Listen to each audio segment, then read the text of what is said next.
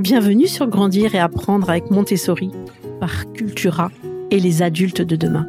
Je suis Sylvie Descleb, une grande passionnée de la pédagogie Montessori et plus particulièrement lorsque celle-ci s'applique au monde du jeune enfant. J'ai co-développé la ligne de produits Grandir et apprendre avec Montessori et Cultura dédiée à l'éveil des jeunes enfants avec la pédagogie Montessori. Ce podcast répond à vos questions sur cette pédagogie formidable pour les plus petits, vous accompagne dans l'éveil de votre enfant grâce aux objets développés avec Cultura et surtout vous embarque dans cette magnifique aventure de la découverte du monde avec votre enfant. Aujourd'hui, je vais vous présenter deux matériels, les premiers cylindres Montessori et les premiers volumes Montessori. J'ai choisi ces deux matériels car ce sont des classiques de la pédagogie Montessori et que j'ai remarqué depuis toutes ces années qu'ils étaient très appréciés des jeunes enfants et très importants dans leur développement. Ils sont conseillés pour les enfants à partir de 18 mois environ. De plus, ils sont la base de beaucoup de matériel pédagogique que vous pourrez proposer à votre enfant au fur et à mesure de sa croissance. Par exemple, pour le matériel sensoriel, les quatre blocs de 10 cylindres sont un matériel très utilisé dans les classes de maternelle des écoles Montessori, ou encore les volumes géométriques qui permettent de poser les bases de la géométrie sensorielle, également en classe de maternelle, mais aussi au niveau primaire. Vous les trouverez sous la gamme Grandir et apprendre avec Montessori et Cultura, avec en plus un livret pédagogique pour vous aider à mieux comprendre le matériel et ainsi les bienfaits de la pédagogie Montessori.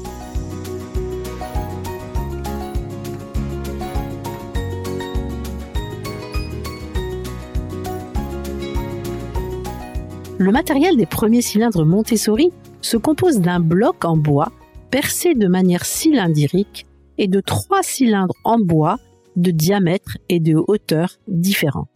Chaque cylindre est doté d'un bouton de préhension. Il est bien de poser ce matériel de façon horizontale sur une étagère à la portée de l'enfant s'il est marcheur, ou sur son tapis d'éveil, ou sur une table, où l'enfant sera installé bien confortablement pour pouvoir se concentrer sur son activité.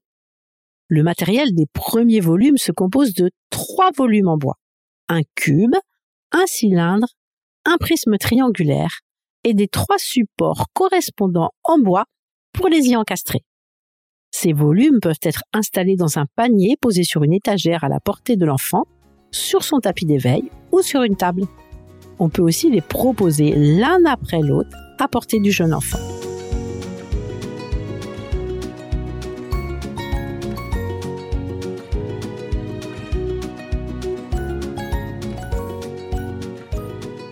Présenter ces objets à votre enfant, vous pouvez vous installer soit sur un tapis, soit à une table. Vous vous placez toujours à la droite de votre enfant ou à gauche s'il est gaucher, et de sorte qu'il voit bien vos gestes. Pour les premiers cylindres, dites à votre enfant, aujourd'hui, je te propose de travailler avec les premiers cylindres. Regarde bien ce que font mes mains. Montrez bien à votre enfant la pince de vos trois doigts, le pouce, l'index et le majeur et saisissez ainsi le bouton du premier cylindre le plus à gauche. Et posez-le devant le bloc et continuez ainsi avec les deux autres.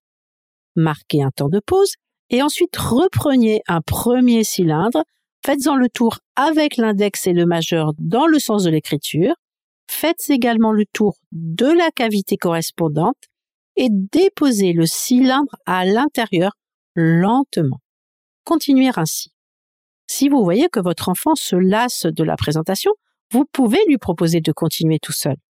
Il est important de tenir ainsi les cylindres car c'est un moyen de bien entraîner les doigts qui vont ensuite tenir de cette façon le crayon et donc préparer l'enfant à l'écriture. Pour cette présentation, comme pour les autres, restez silencieux afin que l'enfant se concentre sur vos gestes. Pour le matériel des premiers volumes, la présentation est la même. À la fin de ces deux présentations, vous pouvez proposer à l'enfant d'apprendre le vocabulaire de ces différents volumes et de découvrir de nouveaux mots comme la taille, la hauteur, le diamètre. Et là, vous pouvez ainsi poser des bases de la géométrie. Pour les volumes, vous pouvez aussi partager ensemble des observations de l'environnement en leur demandant s'ils ont déjà vu des objets de formes identiques. Par exemple, quelque chose en forme de cylindre. On peut montrer une boîte de conserve. On peut aussi chercher ensemble. C'est ainsi un moment de partage très agréable. Ces deux activités vont développer l'adresse de la main de l'enfant pour réussir à bien insérer chaque objet dans sa cavité en fonction de sa forme et de sa taille. Cela va faire travailler leur coordination de l'œil avec la main puisqu'ils vont devoir faire le geste par rapport à ce qu'ils voient. Évidemment, leur sens visuel est aussi stimulé pour bien observer l'objet qui convient. J'aime beaucoup ces deux matériels car ils offrent de nombreuses possibilités d'activité. Par exemple, une fois que l'enfant réussira en regardant, on peut lui proposer de le faire les yeux bandés juste en touchant. On peut aussi faire des jeux où l'on installe tous les socles d'un côté, les volumes de l'autre à chaque bout d'une pièce. Et on demande à l'enfant d'aller chercher le solide qui entre dans cette cavité précise. C'est une activité que l'on peut partager avec l'enfant et qui est très amusante. De plus, cela entraîne bien leur mémoire pour se souvenir pendant qu'ils vont à l'autre bout de la pièce quel élément vous avez demandé et leur concentration pour bien observer le volume adapté à votre demande.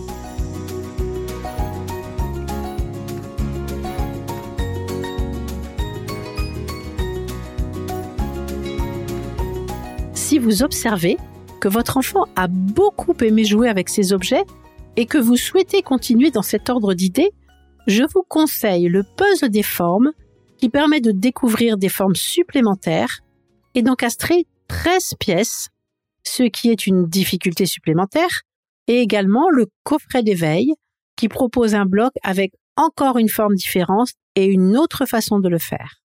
Vous trouverez bien sûr tous ces merveilleux objets en vente dans les magasins Cultura ainsi que sur leur boutique en ligne www.cultura.com.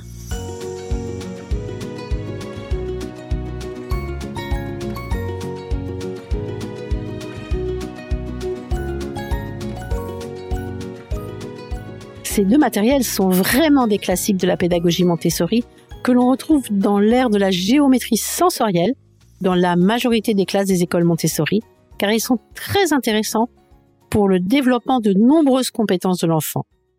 Dans le prochain épisode, je vais vous présenter un matériel que j'adore et que je suis ravie de trouver chez Cultura. Il s'agit du plateau de tri. Vous venez d'écouter un épisode du podcast Grandir et apprendre avec Montessori et Cultura produit par les adultes de demain. Si vous avez aimé ce podcast, partagez-le à votre entourage. Laissez-nous un avis et une note sur Apple Podcast ou Spotify et abonnez-vous à la chaîne de podcast. Enfin, tous les produits mentionnés dans ce podcast sont disponibles dans les magasins Cultura et en ligne sur le site www.cultura.com. Vous trouverez également les liens dans la description des épisodes. Merci pour votre écoute et à bientôt pour un nouvel épisode.